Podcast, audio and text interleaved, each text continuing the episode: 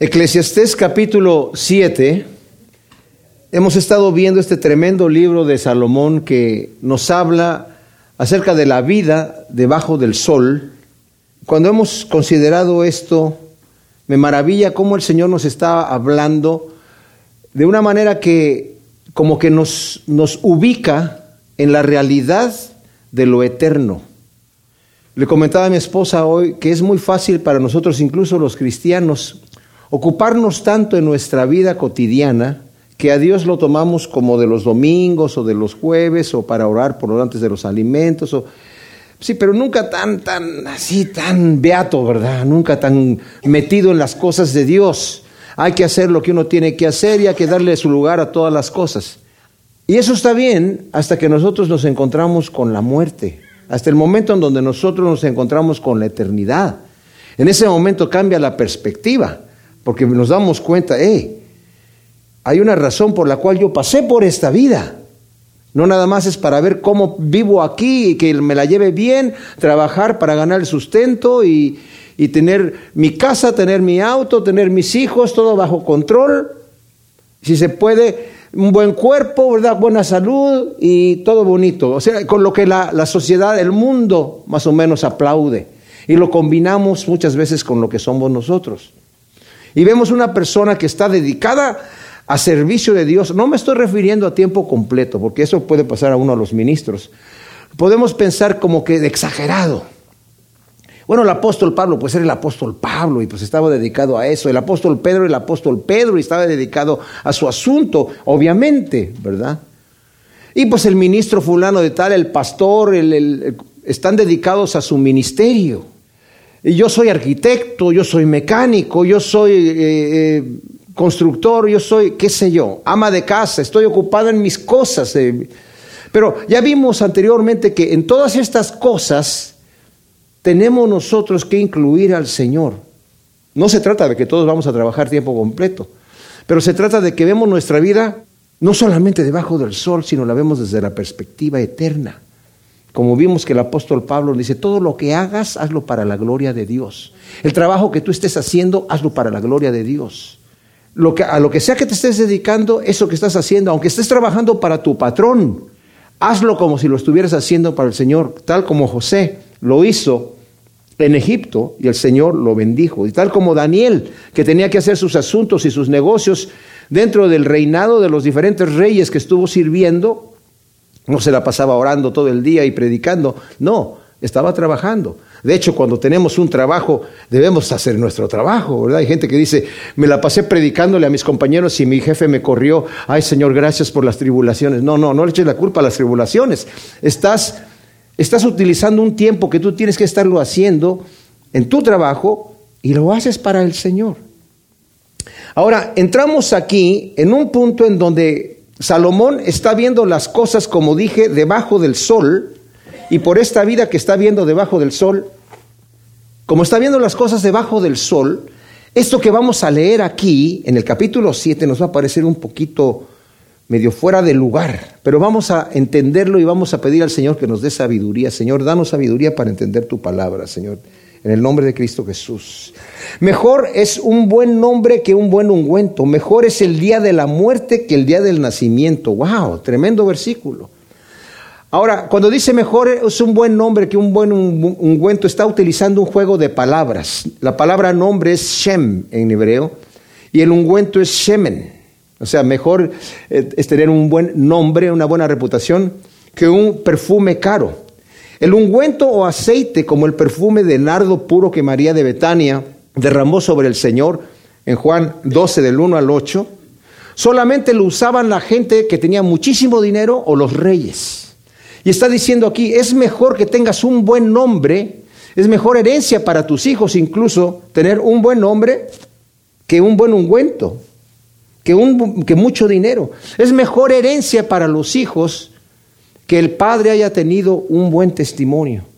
Yo debo decir que mi padre fue un hombre muy respetado en la comunidad en donde estábamos en México y cuando falleció, era muy agradable caminar por las calles y decir, tú eres hijo de don Fernando Alonso, sí, wow, qué hombre tremendo, a mí me ayudó acá, a mí me hizo aquello, porque hacía muchas cosas para la comunidad, para la gente, ¿verdad? Y ciertamente yo pude sentir esa bendición de tener un buen padre que dio, tenía un buen nombre, tenía una buena reputación.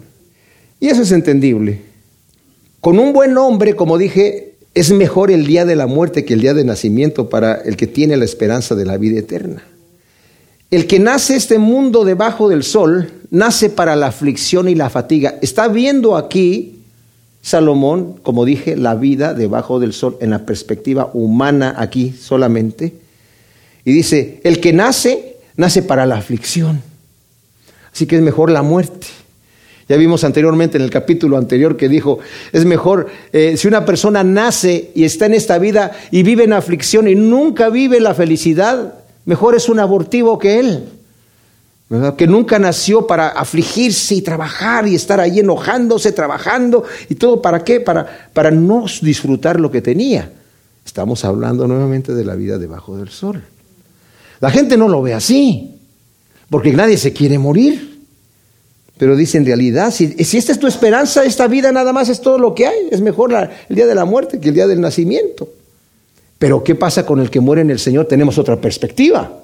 Porque el que muere en el Señor ha pasado de muerte a vida y en el paraíso y sus aflicciones y fatigas han terminado. En Isaías 57, fíjense lo que dice, es tremendo ese, ese lo, lo menciono mucho, ese versículo, porque nos da luz acerca de por qué el Señor se lleva a personas buenas de aquí de la tierra. Perece el justo, dice el primer versículo, y nadie repara en ello. Mueren los piadosos y nadie comprende que delante de la aflicción es quitado el justo para que entre en la paz y descanse en su lecho el que andaba en rectitud. O sea que cuando el Señor se lleva a una persona que es justa de aquí de la tierra, la lleva a descansar, la saca de la aflicción a la vida eterna, porque mis amados, lo que viene después de la eternidad, eso es lo que es. La vida que tenemos aquí debajo del sol es una vida ficticia. Lo que vemos es pasajero. Estos elementos, como nos dice Pedro, se van a, consumir. El fuego los va a consumir, se va a terminar este universo completo material, el Señor lo va a deshacer y va a crear unos nuevos cielos y una nueva tierra eternos, incorruptibles. Este universo se va decayendo, se va corrompiendo, pero el Señor va a crear una nueva creación impresionante. Es allá donde vamos. Esta vida, como dice un refrán en inglés, esta vida es, una sola vida que tenemos y pronto va a pasar. Y solamente lo que hagamos aquí para el Señor es lo que va a durar. Solamente lo que hagamos aquí para el Señor. Pero tú dices, oye, pero yo tengo un trabajo secular. Como dice Pablo, lo que hagas, hazlo para la gloria de Dios. Tu trabajo secular, hazlo para la gloria de Dios. Y el Señor en aquel entonces te va a decir, buen siervo y fiel, en lo poco has sido fiel, en lo mucho te pondré. Porque cuando trabajamos para el Señor, el Señor lo toma para sí. Ustedes no, creen que el Señor Jesucristo, cuando estaba haciendo sillas y ya estaba haciendo yugos y estaba haciendo no sé qué era lo que hacía, puertas en su carpintería, eh, por los primeros 30 años que vivió ahí, ¿no lo estaba haciendo para la gloria de Dios? Por supuesto que sí. Y también el ministerio que tuvo los tres años también fue para la gloria de Dios. Todo fue para la gloria de Dios. Dice el versículo 2, mejor es ir a la casa del luto que a la casa del banquete, porque aquello es paradero de todos los hombres. Y el que vive debe poner esto en su corazón. Otro versículo, nos habla mucho aquí de cosas que nosotros veríamos. No, pero que no es mejor la casa del banquete que la casa del luto. ¿Quién quiere estar allí en la tristeza? Bueno, es que no nos gusta pensar en la realidad de la muerte, no nos gusta pensar. El banquete es algo ficticio. La casa del luto versus la casa del banquete. El banquete es diversión pasajera y por lo general termina dejándonos un gran vacío adentro. Y a lo mejor problemas y vergüenzas. Y la casa de luto nos hace reflexionar en lo real e inevitable que es la muerte física, que vamos a pasar de esta vida a la eternidad.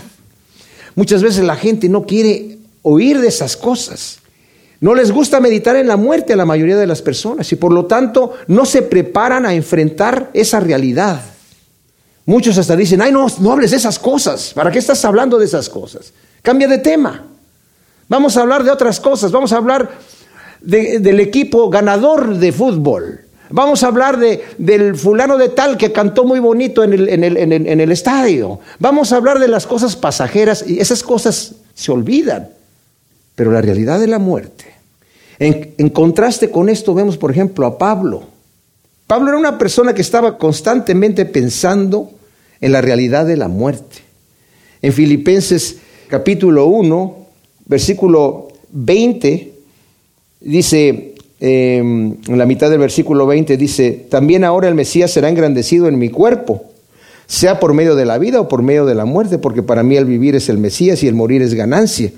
Pero si el vivir en el cuerpo resulta para mí un premio de labor, no sé entonces qué escoger pues de ambos lados estoy constreñido, teniendo el anhelo de partir y estar con el Mesías, que es muchísimo mejor, pero quedarme en la carne es más necesario por vosotros. O sea, en el caso de, de Pablo estaba diciendo, bueno, yo preferiría estar allí con el Señor, ¿verdad? Y a Timoteo ya a punto de partir en, en segunda de Timoteo 4, del 6 al 8, le dice, he peleado la, la, batalla, he corrido la carrera, he guardado la fe y por lo demás me está preparada la corona de justicia que el Señor tiene guardada para mí. Y no solamente para mí, sino para todos aquellos que esperan y aman su venida. O sea, Pablo estaba diciendo, tal vez el Señor no llegó antes de que yo vaya a partir con Él, pero mi deseo y mi meta es estar allí. He corrido la carrera, ahora tengo esa corona, estoy llegando a la meta. La muerte para el apóstol Pablo era el final, la corona de vida, dice. Tengo la corona de justicia ahí. No es un lavado de cerebro. Bueno, sí es un lavado de cerebro, pero de toda la mugre y la mentira que tenemos en la cabeza, ¿verdad? Que nos meten. Juan, el apóstol Juan, en su primera carta, en el capítulo 3, nos dice así, en el versículo 2, Ahora, amados, somos hijos de Dios y aún no se ha manifestado lo que hemos de ser, pero sabemos que cuando Él se ha manifestado, seremos semejantes a Él porque lo veremos tal como es. Y todo el que tiene esta esperanza en Él se purifica a sí mismo así como Él es puro. ¡Wow! O sea, la esperanza de verlo a Él. Cuando tenemos esa esperanza de verlo a Él, nos purificamos a nosotros mismos así como Él es puro. Salomón, en, aquí en Eclesiastés, en el capítulo 11, dice el versículo 9, alégrate, oh joven, por tu juventud y tome placer tu corazón en los días de tu mocedad. Anda en los caminos de tu corazón y tras la vista de tus ojos, pero ten en cuenta que por todas estas cosas te juzgará Dios. Aparta entonces la frustración de tu corazón y aleja el mal de tu carne, porque la mocedad y la juventud son vanidad. Acuérdate de tu Creador en los días de tu juventud antes que vengan los días malos y se acerquen los años en que digas, no tengo en ellos contentamiento. ¿Cuándo van a ser esos años? Cuando yo estoy a punto de encontrarme con el umbral de la muerte, que sé que voy a pasar de esta vida a la eternidad y he desperdiciado mi vida. Al final dice el versículo 13, de este mismo capítulo 12. La conclusión de todo discurso oído es teme a Dios y guarda sus mandamientos porque esto es el todo del hombre. Porque Dios traerá toda obra a juicio juntamente con toda cosa oculta, sea buena o sea mala. Tremenda cosa. O sea, el mismo Salomón está diciendo, es bueno considerar que te vas a enfrentar ahí y aprovecha mientras eres joven de hacer estas cosas para que lleguen los días en donde digas, como dice el apóstol Pablo, he peleado la batalla, he guardado la fe, he corrido la carrera, me queda un buen sabor de boca, tengo contentamiento y no llegar a decir, no tengo contentamiento porque desperdicié mi vida. Voy a llegar al cielo tal vez sí, pero desperdicié la oportunidad de servir a mi Dios en esta tierra. Entonces, por esa razón es eso. Mejor es la tristeza que la risa, porque con la tristeza del rostro se enmienda el corazón. El corazón de los sabios está en la casa del luto, pero el corazón del necio en la casa del placer. Salomón le dijo en el capítulo 2, versículo 2 de este libro de Eclesiastés, a la risa le dije necia, pero con la tristeza se enmienda. La palabra es yatab. Quiere decir literalmente, con la tristeza se alegra el corazón. Qué increíble, ¿verdad? Es una justaposición de, estas dos palabras que con la tristeza que tú tienes se alegra tu corazón. Porque si nos damos cuenta, cuando estamos contentos, cuando estamos felices, no pensamos en las cosas de Dios. ¿Verdad? Como el Señor le dice a Israel, Te bendije, engordaste y me diste la espalda, te olvidaste de tu Dios, porque te di descanso. Tremenda cosa.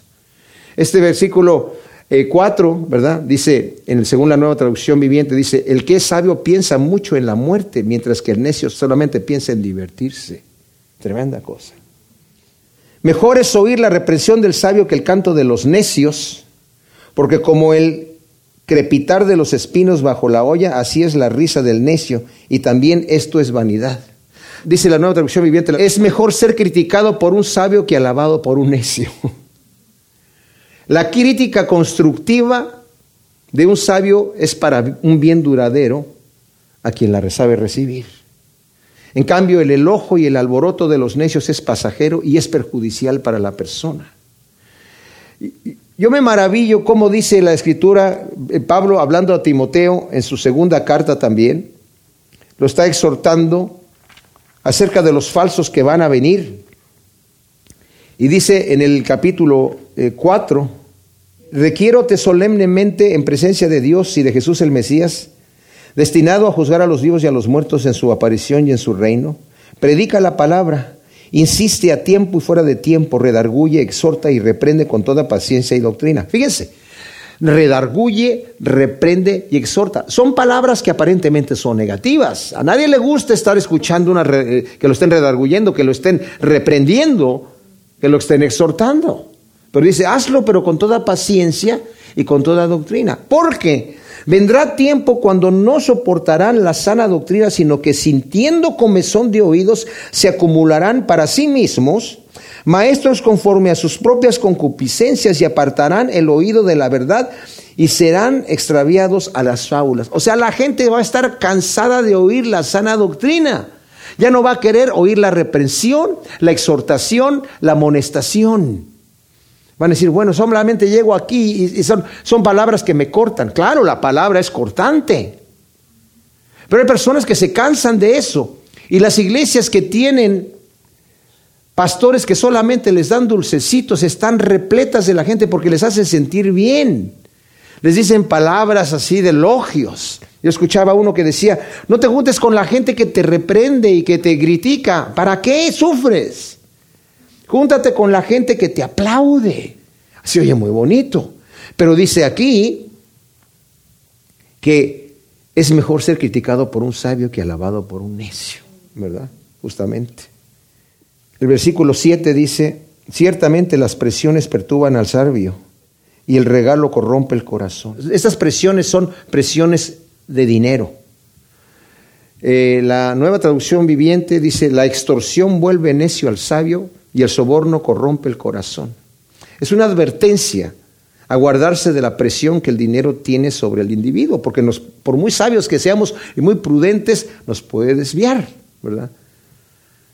La raíz de muchos males es el amor al dinero. Mejor es el fin de un asunto que su comienzo. Y el paciente de espíritu mejor que el altivo de espíritu. No te apresures en tu alma a enojarte porque la ira reposa en el seno de los necios. Cuando dice mejor es el fin de un asunto, es saber controlar el temperamento para llevar el asunto a un buen fin. A eso se está refiriendo. Cuando estás teniendo un negocio, es mejor el final que quede arreglado bien. Entonces, ten cuidado. Guarda tu corazón, ¿verdad? Sé paciente de espíritu y no altivo. No te apresures a enojarte. La ira reposa en el corazón del necio. Así que si vas a tener un negocio, aunque no salgas ganando todo lo que tú quieres, pero tienes tranquilidad y la cosa se arregló bien, y eso es mejor, ese, ese, asunto final, a quedarte peleado y que al final no se arregle nada. En realidad. Son, son, buenos consejos, casi son proverbios metidos en este libro de Eclesiastés. La paciencia es una virtud fruto del Espíritu Santo. Y en, contraste con eso está el peligro y la necedad de un iracundo que inmediatamente en una discusión se aira en ese momento. Se llena de ira, se llena de coraje. ¿Y en qué termina el problema? No se, no se arregla nada. No se arregla nada. O sea, la paciencia no solamente es una paciencia de, esperar, sino de saber controlar el temperamento. Aunque yo sea una persona que en ese momento me voy a enojar, en ese momento pierdo el control y el asunto no se lleva a cabo. Y después me estoy arrepintiendo por qué me exasperé y por qué me irrité y la cosa se puso peor, ¿verdad? Entonces tenemos que tener mucho cuidado. Hay mucha sabiduría en eso. Nunca digas por qué los tiempos pasados fueron mejores que estos. No es sabio que preguntes eso. O sea, nunca digas, ay, qué tiempos tan bonitos los tiempos anteriores. Mira la porquería de tiempo que vivimos hoy.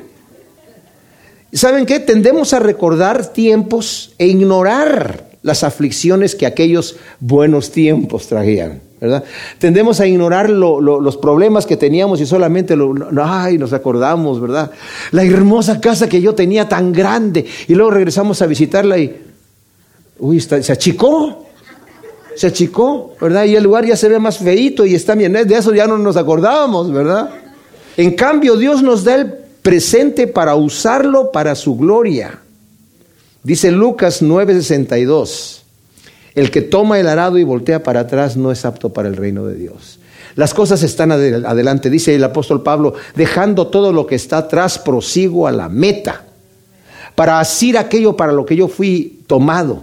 Los tiempos que nos da el Señor, aunque sean tiempos de mucha maldad, precisamente por eso somos la sal de la tierra y la luz del mundo, para estar en medio de este mundo decayente. Y cuando vemos mucho pecado, hay mucho trabajo que hacer para el reino de Dios.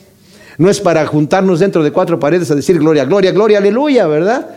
Claro que lo vamos a hacer en su debido tiempo, pero cuando vemos que el mundo está así, cuando, hemos orado acerca de la educación de las escuelas, no es para que digamos, ay Señor, pon más escuelas cristianas y que nuestros hijos puedan ir a puras escuelas cristianas. Más bien, Señor, lleva a esos maestros cristianos a escuelas seculares para que influyan con el Evangelio y sean luz en medio de las tinieblas. ¿Verdad? El conocimiento es tan bueno como la heredad y aprovecha a los que ven el sol, porque estar a la sombra del conocimiento es como estar a la sombra del dinero. Pero la sabiduría aventaja al conocimiento en que da vida a sus poseedores.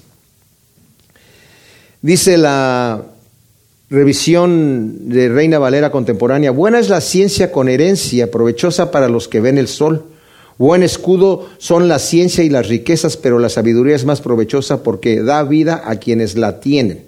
O sea, yo acabo de leer que dice aquí, el conocimiento es tan bueno como la heredad y aprovecha los que ven el sol. Hay otras traducciones que dicen, bueno es el conocimiento con herencia de dinero. Bueno, se puede traducir de las dos maneras el versículo, ¿verdad? Pero aquí está comparando que es mejor todavía el conocimiento, es de mayor riqueza que el dinero. Y es una referencia a que tanto el dinero como el conocimiento ayudan al individuo, no obstante, la sabiduría, que es literalmente aquí la palabra que utiliza, es un conocimiento experimental de Dios, o sea, el conocimiento de Dios mismo, aventaja al conocimiento en sí, ya que da vida a quien lo posee. El Señor nos dijo, yo he venido para que tengan vida y para que tengan vida en abundancia. El versículo 13 de Eclesiastés 7 Acabamos de ver en la primera parte de este capítulo una serie de contrastes, mejor es esto que aquello, y nos muestra cosas que eh, en nuestra mente carnal pensaríamos que es al revés. Es como cuando el Señor dice, es más bienaventurado dar que recibir, porque en nuestra mente carnal pensamos, no, pues yo prefiero recibir. Si yo voy, a ayudar a alguien y le voy a dar cinco dólares, ¿Es mejor dar cinco dólares que recibir cinco dólares? Ah, pues está bien, aquí están cinco dólares, no hay problema. ¿Qué tal si son cien? Bueno, está muy necesitado el amigo, entonces sí, bueno, le voy a dar cien. ¿Qué tal si es un millón? Ah, no, no, no, ese sí que venga para acá, ¿verdad? O sea, dar que, dar que recibir, pues no, ya no, fue, ya no tanto. ¿Dónde vamos a, a trazar la línea? Pero en realidad, cuando tenemos la oportunidad de bendecir a alguien, bueno, nadie tiene un millón como para soltarlo así nada más, ¿verdad? Pero cuando el Señor nos dice es más bienaventurado dar que recibir, lo dice por experiencia. Yo he venido para que tengan vida a través de mi muerte, dice el Señor. Y yo he muerto por ustedes. Este es mi cuerpo que por vosotros es partido. Esta es mi sangre derramada por sus pecados. Y yo vine para que tengan una vida abundante. El Señor padeció sed en la cruz para que nosotros bebamos del agua de la vida. Fue desnudado para que nosotros fuéramos vestidos de ropas limpias, de ropas de santidad delante de Dios fue hecho pecado, dice la Escritura, para nuestra justificación. Tremenda cosa. O sea, es más bienaventurado dar que recibir. Sí, y como pensamos, mejor es esto que aquello, a veces nuestra mente carnal no nos, nos impide pensar estas cosas, pero hemos visto que Salomón con su sabiduría nos está mostrando estas cosas. Ahora, el versículo 13 dice, considera la obra de Dios, ¿quién podrá enderezar lo que él torció? En el día del bien goza del bien y en el día de la adversidad reflexiona. Dios ha hecho tanto el uno como el otro para que el hombre no sepa lo que sucederá después de él. ¡Wow! Esto es tremendo. Dice la nueva versión internacional, contempla las obras de Dios. ¿Quién puede enderezar lo que él ha torcido? Cuando te vengan buenos tiempos, disfrútalos. Pero cuando te lleguen los malos, piensa que unos y otros son obra de Dios y que el hombre nunca sabe con qué habrá de encontrarse después. Aunque parezca desesperante la condición incierta del porvenir debajo del sol, en Cristo tenemos nuestra firme esperanza. Nos dice del versículo 28 de Romanos 8 en adelante, todas las cosas ayudan para bien a aquellos que aman al Señor. Y de ahí hasta el final del capítulo está hablando de todo el plan que Dios tiene para nosotros. Aún las cosas adversas que vienen en mi vida, Dios las tiene planeadas, me van a ayudar a mí en mi vida. Y yo no tal vez no voy a ver el fruto de eso o voy a ver la respuesta. Job padeció ciertas pruebas aquí y no fueron pruebas solamente para ver qué tan bueno era Job. No es porque el Señor dijo, ya viste mi siervo Job, le dijo a Satanás, para un perfecto, recto, temeroso de Dios y apartado del mal. Ah, no, sí, lo que pasa es que tú lo has bendecido, es el hombre más rico de Oriente, deja que lo toque y vas a ver si no. Ah, pues vamos a apostar, llégale tú, a ver, tócalo. No, no fue una cosa, sí. No nada más era para comprobar y al final que le dijera el Señor a, Satanás, ya viste mi siervo al final pasó la prueba, ¿verdad? Le fue mal y estuvo mucho tiempo así sufriendo, pero al final ya lo bendije y ya, ya, ¿verdad? Sana, sana, sana, sana, como dicen en México, sana, sana, colita de rana, ¿verdad? Y ya, se acabó.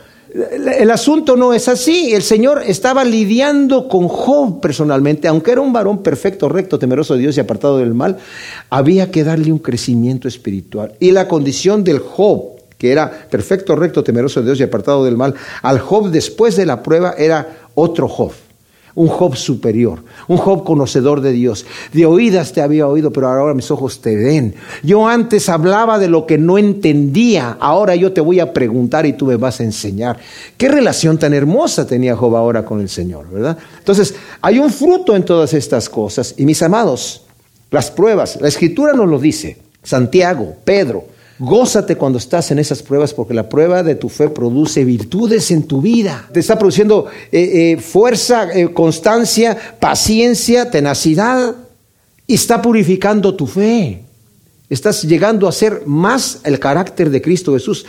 Ser transformados a la imagen de Cristo duele. Nos duele a nuestra carne, ¿verdad? Porque tenemos mucho que perder. Morir al mundo duele, duele. Pero les digo una cosa, una vez que hemos muerto al mundo y que estamos viviendo en el Espíritu, el gozo del Espíritu Santo es un fruto del Espíritu. La paz, la paciencia, el amor, la tranquilidad. Porque estamos contentos, regocijados en el Señor. Siempre otra vez os digo regocijados. Y esto lo está escribiendo desde la prisión. Podemos pensar, pero ¿cómo, cómo puede Pablo estar hablando así? Porque estaba lleno del gozo del Señor, mis amados. Entonces, considera estas cosas, ¿verdad? Considera y reflexiona. El Señor nos ha hecho las dos cosas, el, día de la adversidad y el día bueno. Esta dualidad he visto en mi vida vana. Hay justo que fracasa por su justicia y hay impío que prospera en su impiedad. No seas demasiado justo ni presumas de ser muy sabio. ¿Para qué matarse? No seas demasiado impío ni insensato. ¿Por qué morir antes de tiempo? Bueno es agarrar lo uno sin soltar lo otro, porque el que teme a Dios de todo sale bien parado. ¡Wow! Está diciendo aquí, yo he visto esta dualidad. Dice la nueva traducción viviente. Todo esto he visto durante mi absurda vida. Hombres justos a quienes su justicia los destruye y hombres malvados a quienes su maldad les alarga la vida. Así que no seas demasiado bueno ni demasiado sabio. ¿Para qué destruirte a ti mismo? Por otra parte, tampoco seas demasiado malo, no seas necio, ¿para qué morir antes de tiempo? Presta atención a estas instrucciones, porque todo el que teme a Dios evitará caer en ambos extremos. Primero, una advertencia a ser prudente, nos dice el versículo 15, en la manera que nos conducimos en esta vida debajo del sol. Dice aquí, he visto esta dualidad en mi vida vana, hay justo que fracasa por su justicia, hay impío que prospera en su impiedad. Hay justo que por cuanto es justo, fracasa. Por cuanto es justo, fracasa. Y ese era el argumento que Job justamente tenía y sus amigos le decían. Cuando lo vieron todo destruido, le dijeron, Job, seguramente has hecho algo muy grave. Arrepiéntete y Dios te va a bendecir porque todos sabemos que el que se porta bien, Dios lo bendice lo prospera. Y el que se porta mal, Dios lo maldice y lo arruina. Mira cómo estás. Seguramente hiciste algo malo. Job dice, yo no he hecho nada. Mira, Job, todos sabemos eso. Nuestros padres nos lo han dicho, nuestros abuelos, nuestros antepasados nos han dicho esto. Es algo que lo hemos observado en la vida. Que el justo, Dios lo bendice y lo prospera y al malvado eventualmente lo maldice y lo arruina. Y mira cómo estás tú, arrepiéntete y Dios te va a restaurar. Que yo no he hecho nada malo. Y los amigos le siguen haciendo y le siguen diciendo, ¿sabes qué, Job? Tú no solamente has de haber hecho algo malo, pero el más malvado, porque mira cómo estás después de haber sido el más bendecido, el hombre más rico del oriente, mira cómo estás. Perdiste toda tu familia, perdiste todo. Estás enfermo, a punto de morir. Job dice, ¿saben qué, señores? Yo predicaba eso. Yo le decía a los muchachitos, jovencitos, siéntate aquí, mira, te voy a enseñar algo para que aprendas a vivir bien. Pórtate bien y Dios te va a bendecir y te va a prosperar. Pórtate mal y te va a ir mal, te va a maldecir y te va a arruinar. Así que vete a jugar, ándale. Dice, yo predicaba eso, pero he notado, dense cuenta ustedes, señores, dense cuenta que hay gente que es justa, vive en su justicia y les va mal. Y hay gente que es perversa y que es totalmente impía e incluso se mueren dejándoles herencias a sus hijos grandes y ellos mueren tranquilos. Esa es una realidad de la vida. El Señor le corrigió esa doctrina a Job en su prueba, entre otras bendiciones que le dio. Pero el mismo Asaf, también el Salmo 73 dice, yo vi al justo, al, al, impío prosperar. Y vi al justo que le iba mal. Y yo que he estado sirviendo a Dios estoy a punto de morir. En cambio yo conozco muchos impíos que están sanos y yo estoy muy enfermo a punto de morir. Y eso fue muy duro para mí pensarlo. Y dije, ¿para qué me he guardado? ¿Y para qué me he limpiado? Para nada. Hasta que entré en la casa de Dios y vi el fin del impío. Entonces dije, Señor, yo hablaba necedades. Y ciertamente. Pero, aunque eso sucede, y nosotros lo hemos visto, vemos personas que llevan el Evangelio allá, a Medio Oriente, entran en un país musulmán y los matan. ¿Y por qué no los protegió el Señor? Porque, como acabamos de leer en Isaías 57, 1 y 2, Muere el, justo y la gente no sabe que delante de la aflicción es quitado el justo para que entre en el reposo que Dios ha tenido preparado para él, para evitarlo de la aflicción, quitarlo de enfrente. Eso no lo vemos nosotros, no vemos la providencia de Dios de esa manera, pero esa es la forma en la que el Señor... Pero también vemos malvados que siguen oprimiendo. Ya el mismo Salomón lo había dicho. Yo he visto personas que están siendo oprimidos y no hay consolador que los ayude. Y los opresores son fuertes y nadie los detiene. Bueno, esa es la vida aquí debajo del sol. Y por eso mucha gente dice, si Dios existe, ¿por qué permite todas esas irregularidades? ¿Por qué permite todas esas irregularidades? Bueno, porque este no es el día del juicio. Viene un día del juicio, viene un día donde Dios va a balancear las cosas, ¿verdad? Que para el para el que ha sido oprimido es una bendición. Y es un momento de decir, ah, mi caso va a ser oído nuevamente. Mi caso va a ser oído nuevamente delante del juez de jueces. Y el impío va a ser un día de terror, ¿verdad? Entonces, cuando dice el versículo 16, no seas demasiado justo, ni presumas de ser muy sabio, ¿para qué matarse? ¿Demasiado justo? ¿A qué se está refiriendo esto? Mis amados, por ejemplo, yo creo que aquí se está refiriendo, cuando dice demasiado justo, es que a alguien se le está pasando la mano. No, no dice que no seas justo, pero que no seas demasiado. ¿Y cómo puede ser una persona demasiado justa?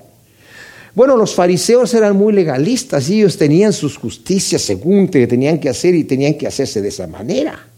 Y hay gente que son demasiado exagerados y, te dicen, mira, como cristiano, no, ¿cómo que pones un arbolito de Navidad tú en, Navidad en tu casa? ¿Qué no sabes que ese arbolito de Navidad era una adoración a, eh, eh, ¿cómo se llama? Eh, Nimrod.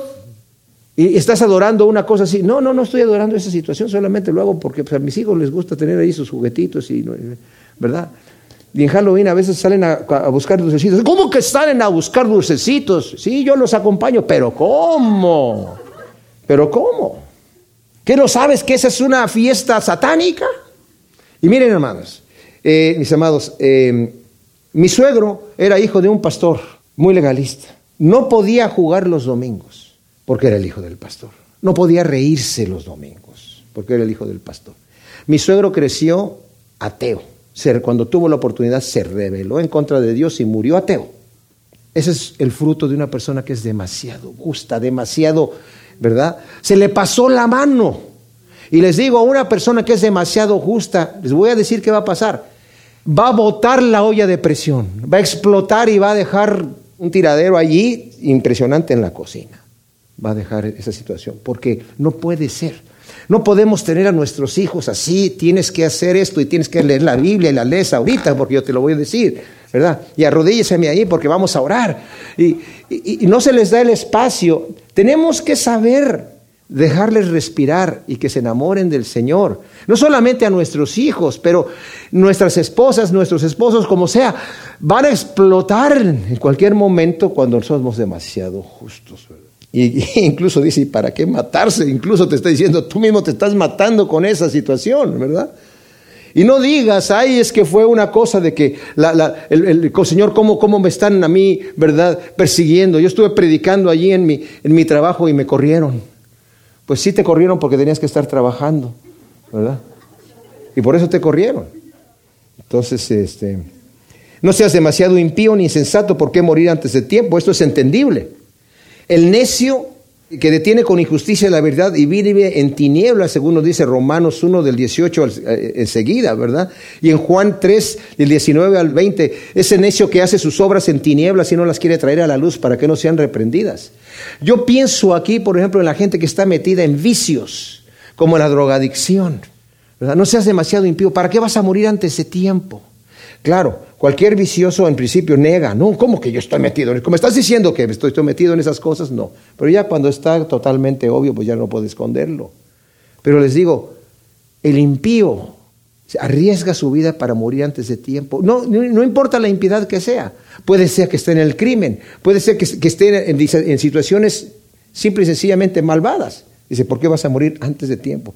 ¿Se puede uno morir antes de tiempo? Por supuesto que sí. Dios tiene un día para que tú vayas a la eternidad, pero tú puedes acelerar el día. Así que hay, que tener mucho, mucho, mucho cuidado. Y luego dice la conclusión del argumento, ¿verdad? Es el temor de Dios que nos guiará a toda verdad. Teme a Elohim para que el que teme a Dios de todo sale bien parado. O sea, toma estos consejos, tómalo uno y tómalo otro y teme a Dios. La sabiduría hace al sabio más fuerte que diez poderosos en una ciudad. Esto no tiene necesidad de explicación, simple y sencillamente está diciendo que la sabiduría hace más fuerte al individuo que diez poderosos en una ciudad. Ciertamente no hay hombre justo en la tierra que haga el bien y nunca peque. Salomón en su oración que hizo en Primera de Reyes 8:46 y Segunda de Crónicas 6:36 en la dedicación al templo que había construido, dijo, "Señor, cuando peque el hombre contra ti y voltee su rostro a este lugar y ore a ti porque no hay hombre que no peque. Tú escucha la oración y perdona su falta, ¿verdad?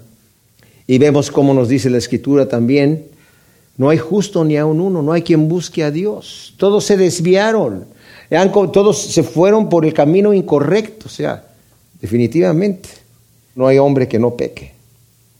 No hagas caso de todo lo que se habla, ni escuches a tu siervo cuando te maldice, pues sabes muy bien que muchas veces tú mismo has maldecido a otros. Cuán fácilmente nos molestamos cuando sabemos que se habla mal de nosotros sin considerar que también nosotros hablamos mal de otras personas, ¿verdad? Aquí lo que está diciendo es, mira, no te metas a indagar, ¿qué fue lo que dijo este señor de mí? ¿verdad? Déjalo allí. Porque tú también has hablado mal. Es más, ¿sabe qué, mis amados? El tema general de las conversaciones son los pecados de los demás y no las virtudes. ¿Verdad? Nos juntamos a hablar, ¿qué crees que hizo fulano? Ay, ¿qué, hizo? Eh, no es chisme, nada más quiero saber para saber cómo orar, ¿verdad? Dice, ten cuidado. Todas estas cosas experimenté con sabiduría diciendo, seré sabio. Pero eso estaba lejos de mí. Lo que existe es remoto y en extremo profundo. ¿Quién lo podrá hallar? Dice la nueva traducción viviente. Siempre hice todo lo posible para que la sabiduría guiara mis acciones y mis pensamientos. Y me dije, me propongo ser sabio, pero no funcionó. La sabiduría siempre está lejos y es difícil de encontrar.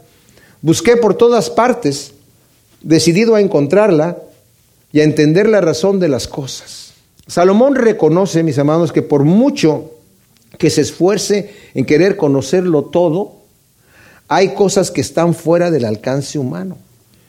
El Señor nos muestra todas las cosas como son, pero por cuanto nosotros no podemos llevarlas todas, y porque Dios es Dios, no porque quiera esconder nada, sino porque sabe cómo es nuestro malvado corazón, solamente nos revela ciertas cosas.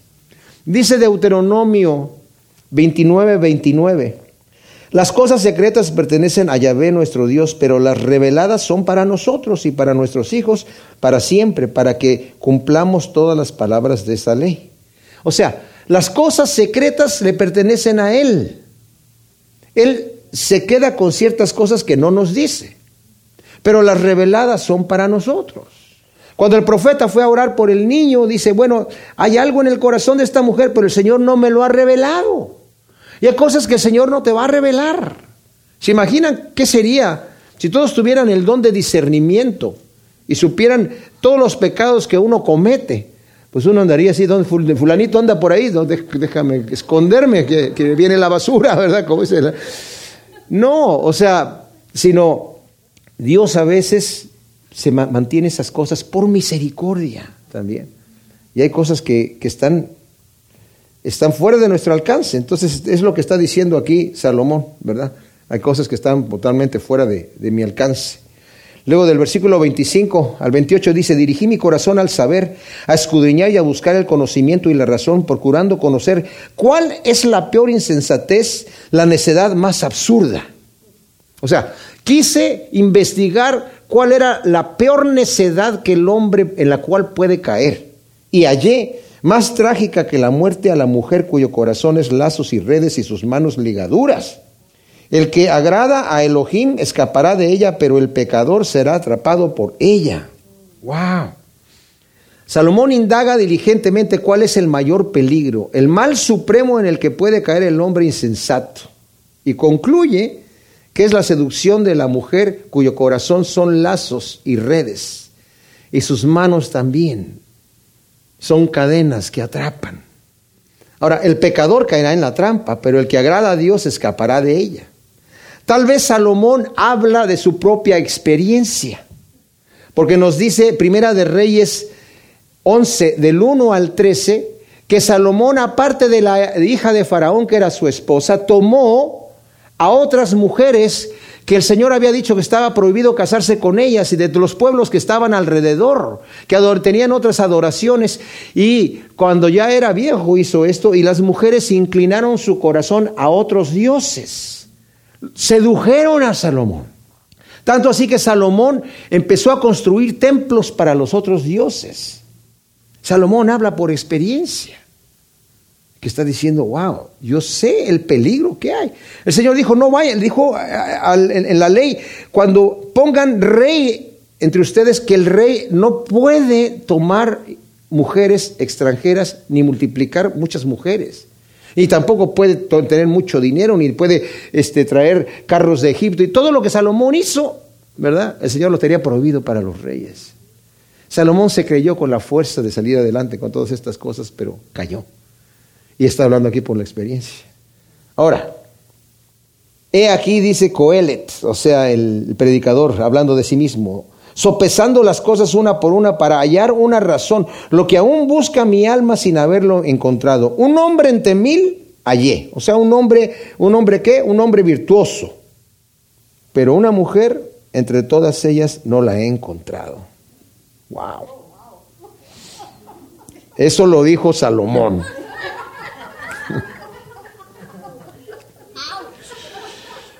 Y el Proverbios 31 dice, mujer virtuosa, ¿quién la hallará? Y Salomón dijo, yo no, ni entre mil, de las mil que tenía, y tenía mil, ¿verdad? Y dijo, ninguna, ninguna. Solo esto he hallado que a Elohim hizo al hombre recto, pero ellos buscaron muchas perversiones. Hay algo único a lo que Salomón haya una explicación completa. Dios hizo al ser humano recto, bien inclinado quiere decir, pero ellos buscaron muchas perversiones. Y entonces, ¿qué hacemos? Porque está terminando en una nota negativa, ¿verdad? ¿Qué hacemos con este conocimiento nosotros, mis amados? Ciertamente no hay hombre que no peque y todos hemos pecado, nos hemos desviado, estamos destituidos de la gloria de Dios. Pero Dios amó al mundo de tal manera que envió a su Hijo unigénito, nos dice Juan 3:16. Y así que nos dice la Escritura, al que no conoció pecado, por nosotros lo hizo pecado para que nosotros fuésemos hechos justicia de Dios en él. En 2 de Corintios 5, 21. De manera que ahora a través de la fe en Jesús somos declarados justos ante Dios, de acuerdo a Romanos 4, 5. Y somos hijos de Dios, herederos de Dios y coherederos con Cristo Jesús, Señor nuestro, según Romanos 8, del 16 al 17 para la alabanza de la gloria de la gracia de Dios. Y esto quiere decir en Efesios 1 del 3 al 14, nos habla de todas las bendiciones que Dios ha hecho por nosotros para la alabanza de la gloria de su gracia. ¿Y esto qué quiere decir? La gloria de su gracia es que Dios tuvo compasión de nosotros y por su gracia entregó a su Hijo a morir en la cruz para que nosotros lleguemos otra vez. El Señor hizo al hombre recto. Ellos buscaron muchas perversiones, pero el Señor pagó por el precio de esas perversiones para traernos de nuevo delante de Él como sus hijos y como hijos herederos y coherederos con Cristo Jesús. Gracias Señor, te damos por tu palabra. Te pedimos que tú siembres estas perlas de sabiduría en nuestro corazón y que produzca su fruto asiento por uno en nombre de Cristo. Amén.